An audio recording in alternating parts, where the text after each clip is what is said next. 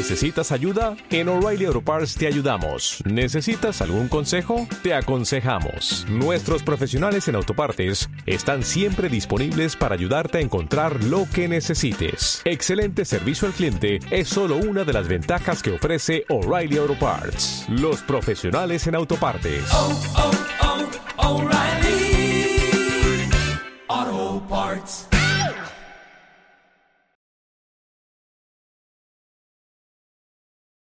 Estamos en una serie que hemos titulado Desafío Vida. Atrévete a elegir lo mejor. Hace ocho días hablamos acerca de la identidad. Hoy vamos a hablar de un tema que tiene que ver con, hemos titulado, revelarse para revelarse. Y en ocho días, ojo, vamos a hablar, desafío vida. Ojo con el enojo. Usted conoce gente de mal genio, iracunda, que se sale de los chiros, como decimos coloquialmente y fácilmente. No se pierda el próximo capítulo, por favor, e invite a sus amigos para escuchar. Y si usted tiene problemas con lo, eh, la medida del pico y placa ambiental, recuerden que los sábados a las cinco y media también tenemos reunión. Entonces, para el que tiene pico y placa el domingo, puede venir el sábado o viceversa, pero no se pierda esta serie, Desafío Vida. Atrévase a elegir lo mejor.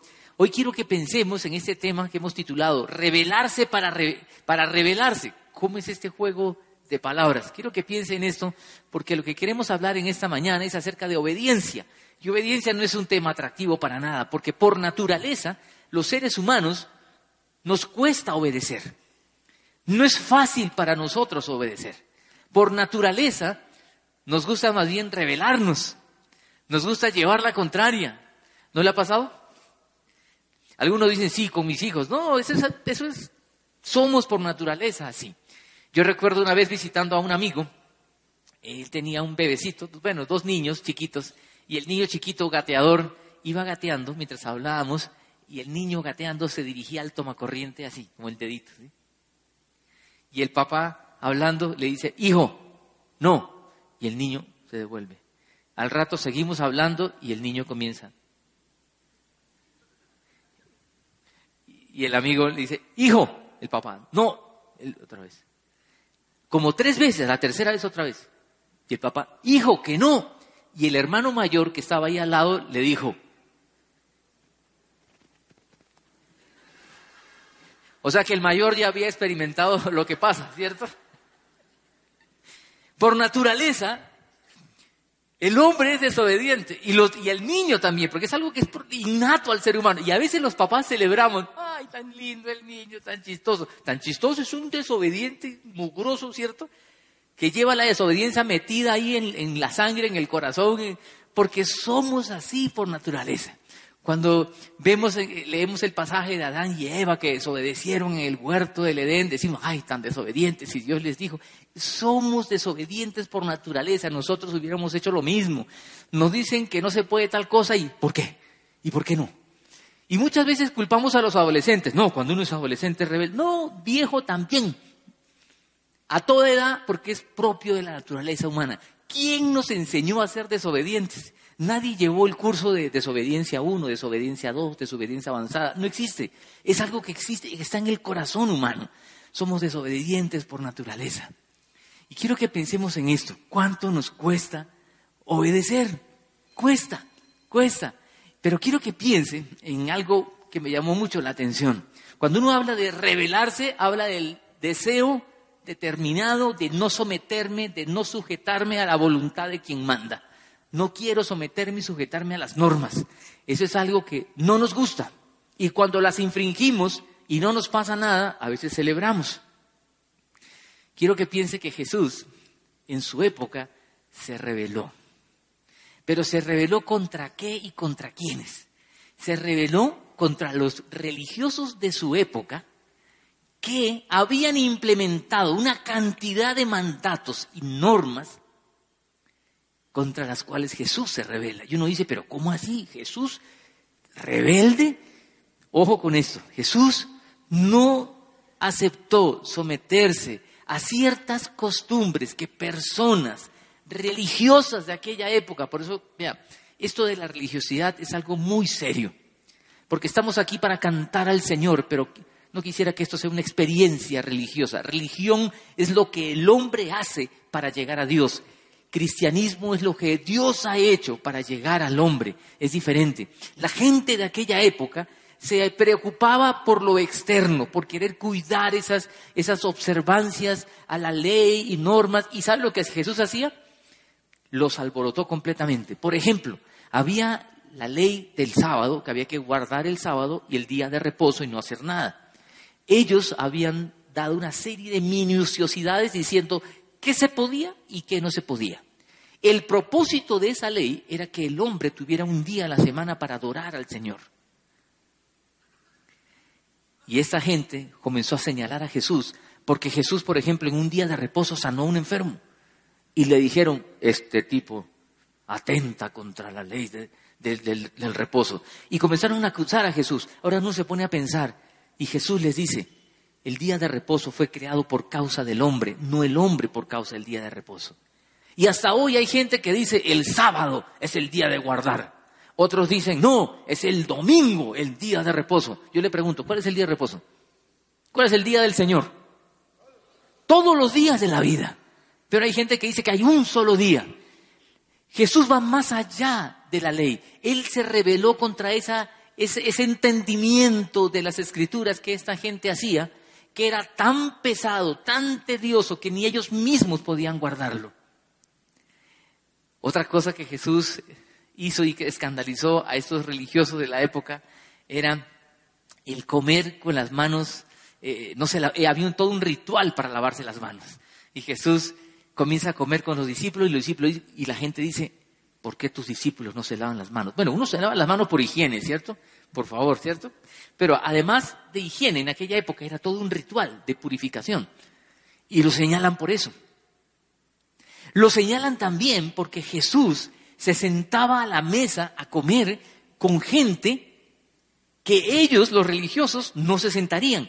Se sentaban con publicanos. Los publicanos eran los recaudadores de impuestos, que eran gente odiada por el pueblo, porque trabajaban para el imperio romano, recogiendo impuestos y todo lo que cobraban de más era para ellos. Era gente detestada y era gente vista como traidores. Y con esa gente y demás pecadores de la época, dice el texto bíblico, Jesús se sentaba a comer. Y esta gente critica, ¿qué hace Jesús sentado con ellos? Jesús escandalizó a la gente de su época porque él no se sujetó a esa hipocresía de aquella época. Y escúcheme con atención, ya que por naturaleza somos rebeldes y no nos gusta someternos a las normas, ojalá podamos seguir las pisadas de Jesús rebelándonos contra la hipocresía de ese tiempo también, que también hay mucha. Somos un país creyente, por, constitución, somos un país que cree en Dios. Pero la pregunta es, ¿realmente sí?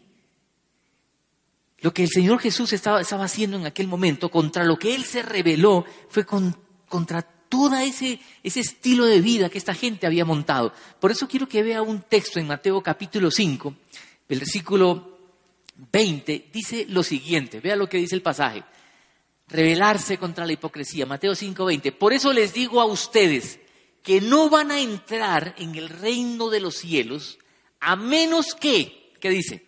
Su justicia. Cuando dice su justicia, se refiere a todos esos principios y valores que hacen parte de un estilo de vida. Podríamos parafrasear y decir, si su vida, si su estilo de vida no, no supera, dice, a la de los fariseos y los maestros de la ley. Los fariseos eran personas muy celosas muy conocedoras de toda la ley y los mandatos de Dios. Y los, maestros de la ley eran los intérpretes, los doctores, los que conocían toda la escritura. Y Jesús dice, si tu vida, tu estilo de vida, tu forma de vivir no supera a la de esta gente, tú no vas a entrar al reino de los cielos. Esta es una frase, esta frase que estamos leyendo ahí, este versículo era algo escandaloso para ese momento. ¿Usted no cree que los maestros de la ley y los fariseos se sintieron ahí como ofendidos? ¿Cómo así? ¿Qué le pasa? Y no solamente ofendidos, sino que la gente que estaba allí, que admiraba a estas personas por su conocimiento, habrán dicho, ¿cómo así? ¿Yo tengo que ser mejor que estos? Jesús le dice, sí, porque estos son unos hipócritas y rebélese contra esa hipocresía, porque lo que Dios ve es el corazón. Por eso quiero que pensemos en esta mañana, si contra algo tenemos que rebelarnos, si desafío vida, atrévete a elegir lo mejor, el desafío a vivir, ahora que tanto se habla de desafío, el desafío a vivir la vida que Dios quiere es una vida realmente auténtica con el Señor y no de formas. Esta gente se preocupaba por las cosas externas y no por lo interno. ¿Sabe? Lo mismo puede pasar en este tiempo. Hay gente que se preocupa por las cosas externas y está fijándose en lo de afuera. Alguien me decía, pastor, ¿por qué ya no usa púlpito? Porque vea, yo soy chiquito y ya ni me ven. Alguien me decía, es que el púlpito habla de la palabra de Dios. No, la palabra de Dios es esta. Y yo la tengo aquí por si acaso porque usted la tiene allí y se la puedo mostrar y la tiene en el celular. Ahora, gracias a Dios que usted puede tener acceso a la palabra de Dios de muchas maneras. Y es la palabra de Dios que debe meterse aquí y aquí, en la mente y el corazón. Pero nada gana usted, ¡ay! para que se despierte, nada gana usted andando con esa Biblia bajo el brazo, que termina luego oliendo, ¿cierto? Si no está en nuestro corazón y en nuestra vida. Por eso es que hay mucha religiosidad también en este tiempo, hay mucha. Empezamos las reuniones los sábados y alguien me decía, no, el domingo es el día. ¿Quién dijo? Todos los días son los días del Señor y todos los días debemos buscar a Dios. Por eso que en la confra no, nos gusta también tanto lenguaje religioso que se usa mucho en esta época. ¿Ya has escuchado cómo saludan hoy los cristianos y Dios te bendiga, sangre de Cristo cúbreme? No nos gusta eso, ¿por qué? Porque la gente que está allá afuera no entiende esas cosas. Y cantamos canciones y le decimos a los músicos, cantemos canciones que la gente entienda, porque a veces hay canciones muy hermosas, muy preciosas, pero que tienen un lenguaje que la gente no entiende. Hay una canción muy linda que dice que él es el cordero y el león. A mí me encanta. Pero yo me pongo, yo vine a una persona que nos visita, y este es un zoológico, ¿qué? Corderos, leones. Calles de oro, mar de cristal y a su esposa y a su novia se le ha concedido que se vista de lino fino, fino y resplandeciendo. ¿de qué está hablando? Lo que quiero que pensemos es, lo que el Señor quiere es que nosotros seamos por dentro auténticos. Por eso que en otros momentos les he dicho, prefiero que tengamos una apariencia de impíos, o sea, una apariencia de paganos, pero profundamente espirituales, porque lo contrario es horroroso para Jesús, como lo eran estos maestros de la ley, fariseos. Conocían mucha Biblia, conocían mucho de Dios. Externamente guardaban todas las normas, hacían todo lo que había que hacer, pero habían perdido la esencia de las cosas. Habían perdido el verdadero propósito de las cosas. Ese día sábado, día de guardar, era el día para adorar al Señor, para estar más cerca del Señor, para dejar cesar actividades para dedicarse a la adoración, pero ellos simplemente se estaban dedicando a estar buscando quién no lo está guardando para señalar. Lo que quiero que pensemos aquí que es muy fácil poder caer en eso. Los fariseos empezaron muy bien. Ellos que querían, eran muy celosamente, querían guardar las normas para agradar a Dios, pero al final terminaron preocupados en las normas más que en Dios mismo. Y se volvieron muy radicales, pero perdieron el sentido de las cosas. Quiero que tengamos siempre cuidado con eso, porque también podemos llegar al extremo de como estamos en la época de la gracia, toda la gracia de Dios, entonces hacemos de la gracia una desgracia. Y eso no es, eso no es lo que Jesús quiere. Jesús quiere que vivamos el verdadero sentido y el espíritu de los mandatos del Señor. Dios nos dio su palabra. Su palabra es buena. Escúcheme bien, los mandatos de Dios, la ley de Dios en el Antiguo Testamento es buena. El Antiguo Testamento el Antiguo Testamento, vea cuánto es. Mire, esta es una Biblia y el Antiguo Testamento termina acá. Y este es el Antiguo y este es el Nuevo, imagínense. ¿Cuál es más grande? Y algunos dicen el Antiguo no sirve para nada. ¿Cómo que no? El Antiguo es todo el trasfondo para el Nuevo Testamento, porque encontramos cómo todo lo que Dios en su proceso pedagógico con el hombre todo se cumple aquí, en Jesús. Jesús es el centro de la palabra de Dios. Jesús se rebeló contra la hipocresía y la religiosidad de su tiempo. Y ojalá usted y yo nos podamos rebelar contra la hipocresía y la religiosidad hueca y sin sentido que ha hecho que muchas personas se alejen de Jesús por tener un concepto equivocado de Jesús. Mucha gente se ha alejado de Jesús porque tiene una idea equivocada por lo que ha visto en otras personas. Y piensan que Jesús es un aburrido, un aguafiestas y lo único que hace es tirarse la vida de las personas. La verdad no es así. Y desafortunadamente juzgan por lo que han visto en muchas personas. El verdadero Jesús que aparece en la Escritura es un Jesús que le daba repugnancia la religiosidad. Lo que él buscó es vivir en esencia el verdadero sentido de la palabra de Dios. Por eso, lo que quiero que recuerden esta mañana, se rebeló contra la hipocresía y la religiosidad. Hoy hay muchas formas de religiosidad. Nosotros, por ejemplo, cuando cantamos, queremos cantar con entendimiento. Ahora, por favor, con todo respeto, hay personas que cierran los ojos, yo a veces cierro los ojos, a veces cerrándolos. Hay cantos que a uno le emocionan y a veces, como dice un amigo, le sudan hasta los ojos, ¿cierto? Hay otros que levantan las manos, haga, cada uno es diferente. No podemos, no somos iguales. Pero lo que quiero decirles, queremos tener cuidado que usted no escuche una canción y diga momento de llorar. Hay gente que casi que se vuelve así, que siempre, y saben, una vez recuerdo en una reunión, llevé a un amigo a, una, a un servicio como este, y me tocó todo el servicio interpretarle lo que estaba pasando. Yo no conocía la iglesia, era una iglesia en un barrio donde simplemente había una iglesia allí y le dije, tú debes ir a un lugar donde crecer.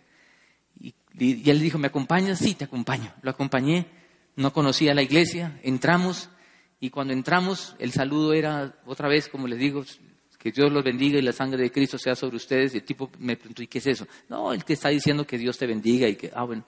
Se paró a cantar y comenzamos a cantar y habían cantos que no entendía. Yo le decía, no, lo que quiere decir el canto es, la rosa de Sarón. Hay un canto que habla así, de, mire lo que pasa en el Antiguo Testamento. Y casi todos los cantos había que traducirle qué significa. Cuando de pronto llega el momento de la prédica y él se sienta y estira los pies y pasa uno de los anfitriones y le, le patea los pies. En la casa del Señor uno se sienta derecho. Entonces él se asustó y dijo, qué pena, qué pena. Se sentó derechito. Empezó la prédica y de una el tipo comenzó a hablar acerca del Antiguo Testamento, cosas que la gente entendía de pronto, pero él no entendía nada. Entonces comencé a explicarle, no, lo que él está hablando. Y una, la frustración era una persona que estaba buscando del Señor en una comunidad, no estaba encontrando del Señor realmente, porque todo estaba hecho para la gente de adentro que tenía mucho tiempo de conocer a Jesús. ¿Se da cuenta de lo que quiero decirle? Tenemos que seguir creciendo como Jesús. Jesús se acercó a la gente que otros no se acercarían. Jesús se acercó y tocó a los intocables, que era otra de las cosas que señalaron a Jesús. A Jesús lo señalaron por tocar leprosos. Nadie tocaba a un leproso porque el leproso era inmundo. Y si uno tocaba a un leproso, uno se volvía inmundo también. Jesús no tuvo reparo con esto. Tocó al intocable. Tocó al intocable. Tocó a aquellos que los religiosos de la época no querían tocar. Y quiero que piensen esto y se lo resumo de esta manera. Jesús hizo aquello que muchos no querían hacer. Supuestamente por agradar a Dios, Jesús lo hizo. Ahora, con eso no quiero decir que usted vaya a un bar, se emborrache con los borrachos y diga, estoy haciendo lo que me estoy... No, lo que estoy diciendo es que sí podemos estar entre esa gente, pero ser diferente a esa gente. Jesús estuvo entre publicanos y pecadores. Él no se volvió publicano, ni se volvió pecador. Jesús se rebeló contra la hipocresía de su época. Pero lo segundo que quiero que recuerde es que Jesús reveló la verdad. Se rebeló contra la hipocresía. Se rebeló, pero reveló. La primera rebelión es con B larga, la segunda con B pequeña. Se rebeló contra la hipocresía y la religiosidad de su época para revelar la verdad de la palabra de Dios. Y quiero que pueda ver el siguiente versículo. Vea lo que dice el texto en el versículo 17, como empieza ese párrafo. Dice lo siguiente, dice, no piensen que he venido a anular la ley. Claro, como él hacía todas estas cosas, de tocar al leproso, eh, del sábado sanar a los enfermos, Jesús dice, ojo, ojo, ojo, cuidado, cuidado. No piensen que yo he venido a anular la ley. No, yo no soy un rebelde contra la ley de Dios. No, yo soy un rebelde contra la hipocresía de estos religiosos. Yo he venido a cumplir la ley, no anularla, la ley y los profetas. Yo he venido, no, sino a darles cumplimiento. Quiero cumplir. Y vean el siguiente versículo, el 18. Dice, les aseguro que mientras existan el cielo y la tierra, ni una letra, ni una tilde de la ley desaparecerán hasta que todo se haya cumplido. Él vino a cumplir la palabra de Dios. No hay ser humano alguno que pueda cumplir o que haya podido cumplir todos los mandamientos de la ley de Dios. Y escúcheme bien, los mandamientos de Dios son buenos, son santos y es lo mejor que el hombre puede hacer. Pero no hay ninguno que lo haya podido cumplir. Entonces, ¿Dios por qué lo da? ¿Para frustrarnos? Dios lo da para que nos demos cuenta que somos pecadores y que necesitamos arrepentirnos y que el estándar de Dios es mucho más alto que el nuestro. Pero Jesús cumplió la ley. Él fue sin tacha, sin mancha alguna. Y no solamente cumplió la ley, sino que en Él se cumple toda la ley, porque Él es el cumplimiento de toda la palabra de Dios. Toda la escritura apunta hacia Jesús. Él es el centro de la revelación del Señor. Por eso Él vuelve e insiste, y vean en el versículo 20, yo quiero que vean cómo sigue el texto. Dice acerca de guardar esa palabra. Dice, si me muestran por favor el versículo 20. El versículo 20 dice así.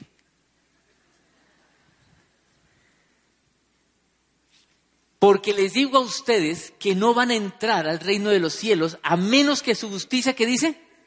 Supere, supere. Ahora sí quiero que vean, después que Jesús ha dicho que Él ha cumplido toda la ley, en el versículo 19, Él va a decir que cualquiera que cumpla, el 19, todo el que infrinja, vea, uno solo de esos mandamientos, ojo con esto, todo, toda persona que infrinja, vea, se lo puse con amarillo para ver el contraste, uno solo de estos mandamientos, por pequeño que sea, y enseña a otros a hacer lo mismo, mejor dicho, aquel que meta la pata y enseña a otros a meterla, ¿sí?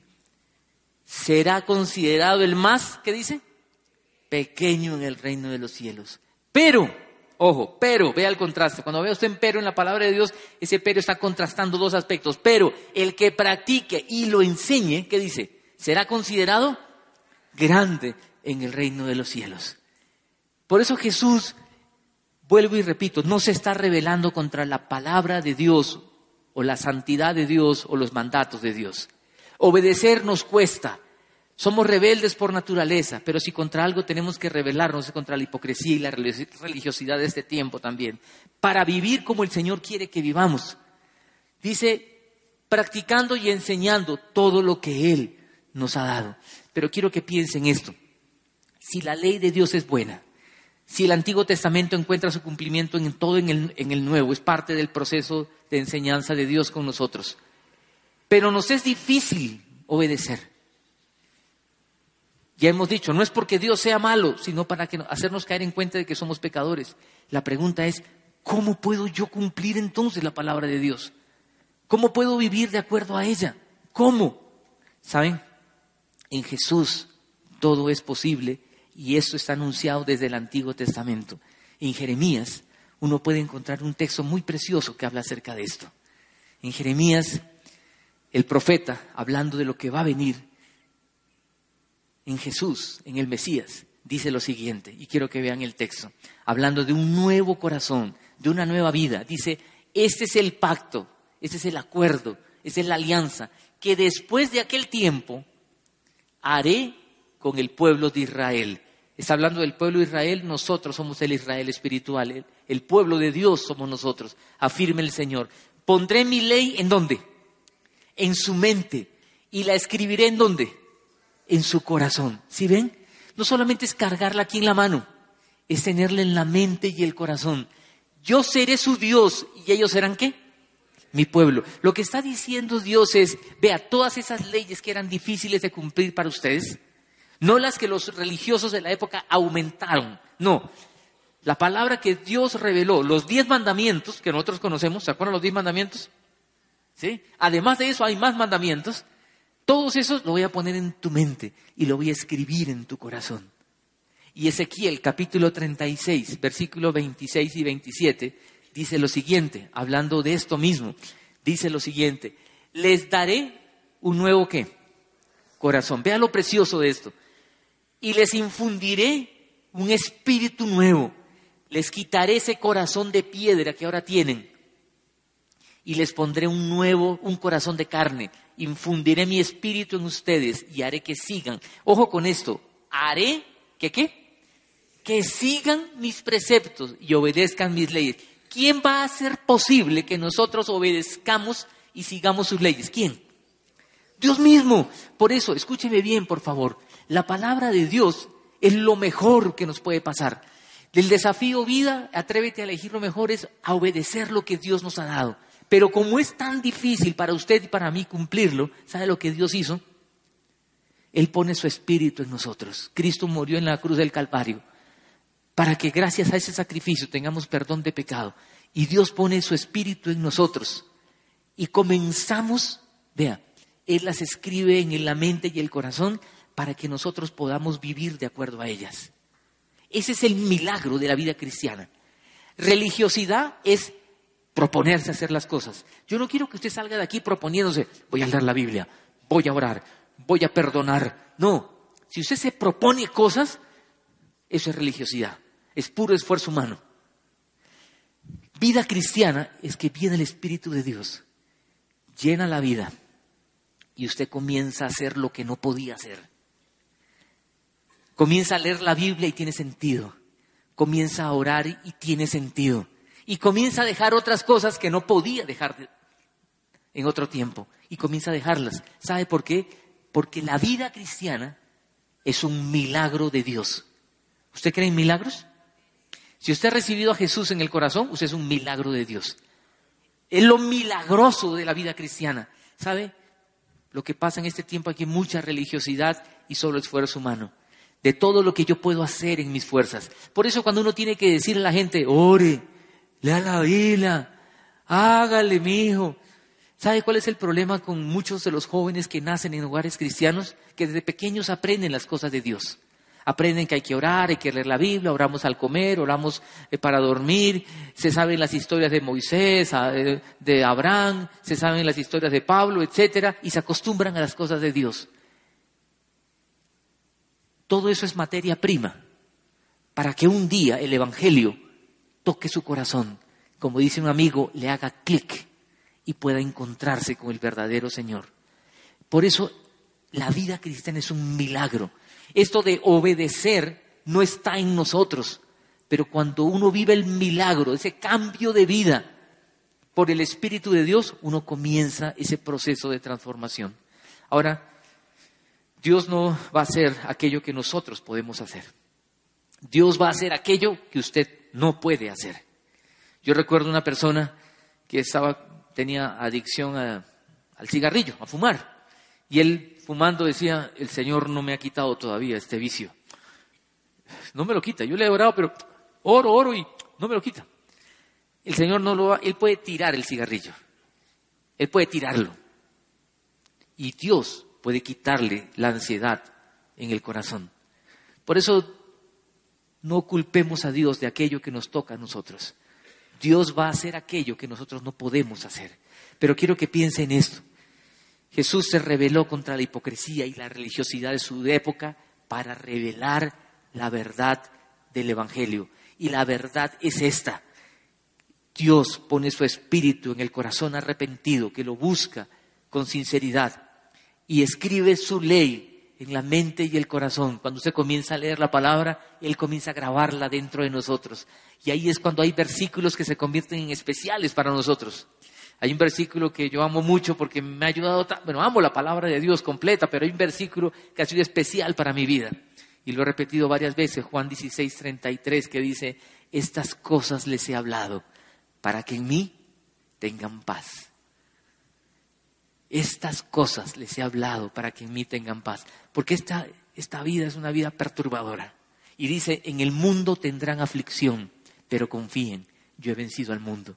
Y cada vez que paso momentos difíciles y yo que lucho con mi debilidad, que es la preocupación, algunos me dicen, uy, pero usted sonríe, sí, pero es que la procesión va por dentro, como dicen algunos. Ese versículo ha sido una bendición para mi vida.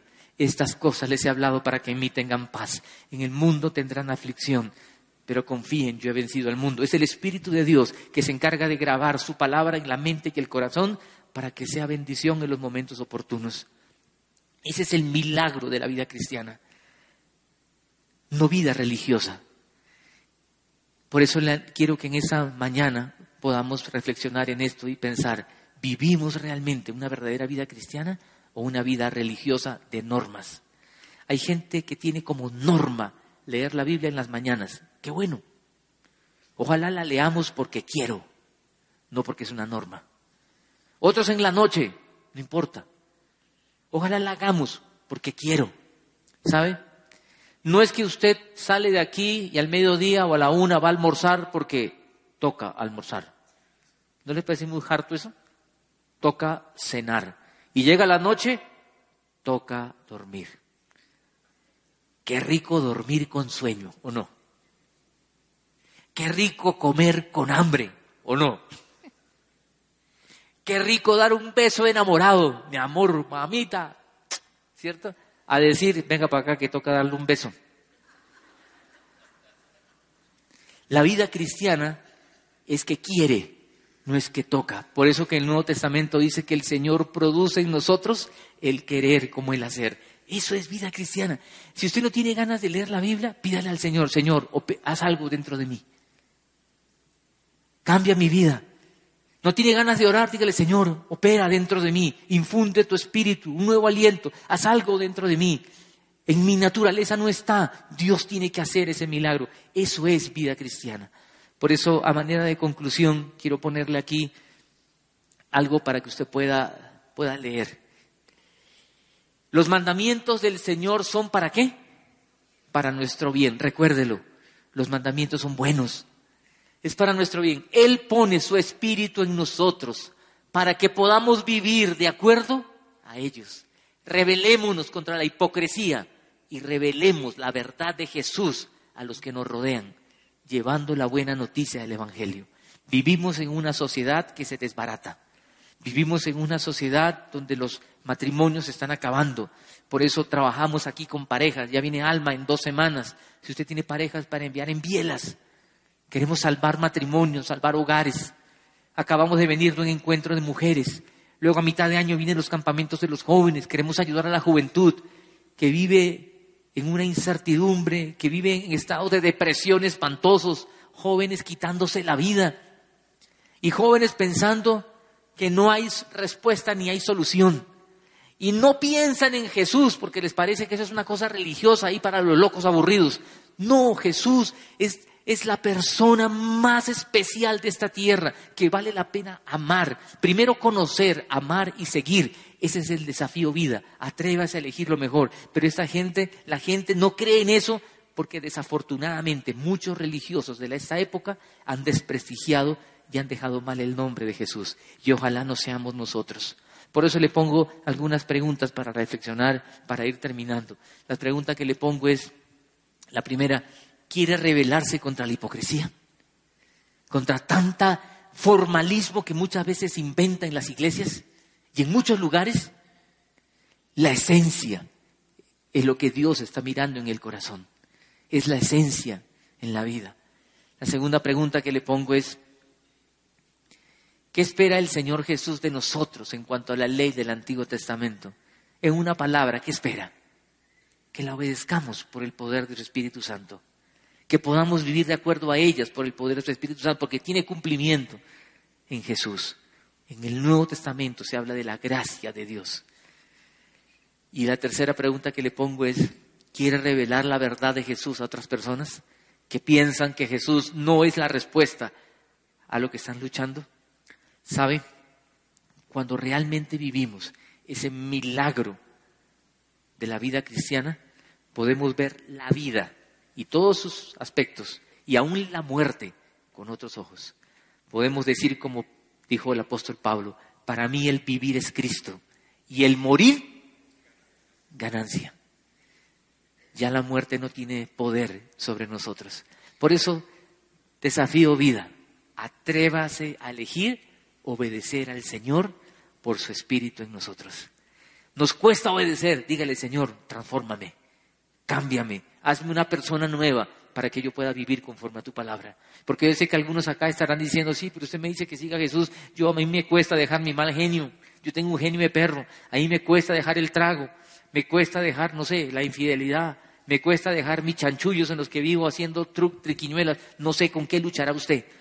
Me cuesta dejar mis malos pensamientos, porque de pronto alguien está escuchando y está pensando mal. ¿Sabe?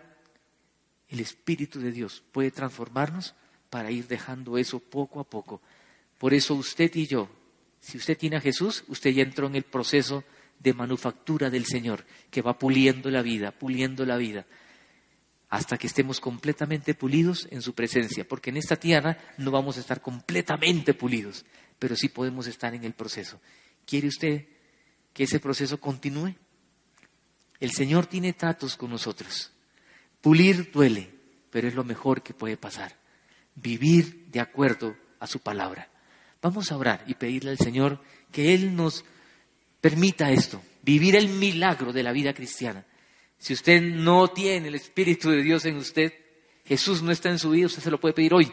Señor, a mí me cuesta vivir esto de la vida cristiana. Claro que le cuesta. Es imposible si no está Dios, Jesús, por su Espíritu en nosotros. Vamos a orar.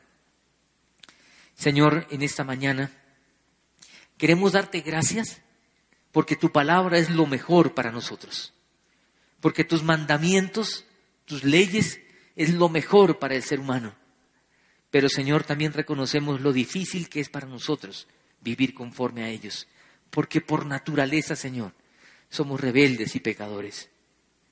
Pero queremos pedirte que tú pongas tu espíritu en nosotros. Venimos arrepentidos a decirte perdónanos. Señor, aquí hay varios de nosotros que ya hemos orado de esta manera antes. Y hoy queremos decirte gracias y pedirte, sigue trabajando con nosotros. Sigue trabajando con cada vida, Señor. Sigue trabajando con aquel que lucha con su mal genio, con aquel que lucha con su tacañería, o aquel que lucha con sus malos pensamientos, o aquel que lucha con la pornografía o la lascivia, o aquel que lucha, Señor, con, las, con el rencor y la falta de perdón. Señor, sigue trabajando en cada uno de nosotros para poder vivir una vida como la tuya, que se revela contra la hipocresía y la religiosidad, y más bien revela la verdad de Jesús a otras personas.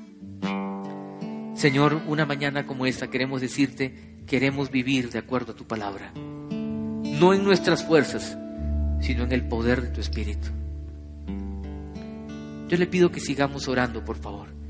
Hagamos de este momento un momento de búsqueda sincera del Señor y en oración dígale, Señor, quiero vivir la vida que tú quieres que yo viva, pero quiero vivirla en tu poder, no en mis fuerzas. Dígale ahí en oración, sinceramente, mientras estamos todos orando, con los ojos cerrados y la cabeza inclinada, dígale, Señor, quiero poner en tus manos aquellas áreas difíciles de mi vida. Y que tú seas el que vivas esa vida en mí y a través de mí.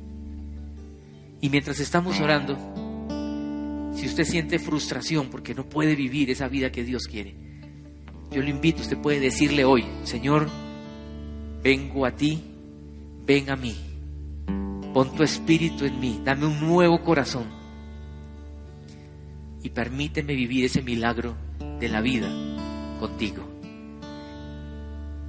Si usted por primera vez lo está haciendo, le invito, hágalo con todo el corazón. Es algo entre el Señor y usted. Dígale, Señor, yo no entiendo esto de vivir obedeciendo tu palabra. Hazme tú entender. Ven a mi vida. Hágalo con toda la sinceridad. Si usted lo hace con toda honestidad delante de Dios, en el silencio de su corazón, el Señor se va a revelar a usted. Si usted está orando así, mientras todos estamos orando, me gustaría orar por usted. Yo le pido algo muy especial. Allí mientras estamos todos orando con los ojos cerrados, solo levante su mano un momentico. Yo quiero orar por usted. Si hay alguien que por primera vez está orando así, si por primera vez, que Dios te bendiga, por primera vez está orando así, que Dios te bendiga. Que Dios te bendiga. Puedes bajar tu mano. Que Dios lo bendiga. Señor, quiero orar por aquellas personas que por primera vez te están diciendo, ven a mi vida, dame un nuevo corazón, quiero vivir conforme a tu palabra. Vengo a ti arrepentido y te pido, lléname de ti. Bendice a estas personas, Señor. Límpialas de toda maldad. Y revélate a ellos, Señor, para que te conozcan en esa verdadera dimensión como el Dios perdonador, amoroso, que es lo mejor que nos puede pasar en esta tierra. Vivir contigo, Señor, es la mejor vida que podemos tener, encontrando propósito en esta tierra. Bendice a estas personas, por favor, Señor. Guárdalos de todo mal. Pon tu mano sobre ellos. Te lo rogamos en el nombre de Cristo Jesús. Amén, amén. Los invito a que por favor nos pongamos de pie y vamos a entonar este canto al Señor con todo el corazón.